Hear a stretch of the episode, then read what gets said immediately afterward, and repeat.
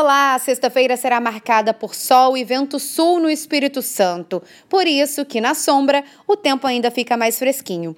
No fim de semana, o sol também predomina e não chove. Somente durante a madrugada de domingo e segunda-feira é que pode ter uma chuva fraca, rápida e isolada. Tenha um excelente fim de semana.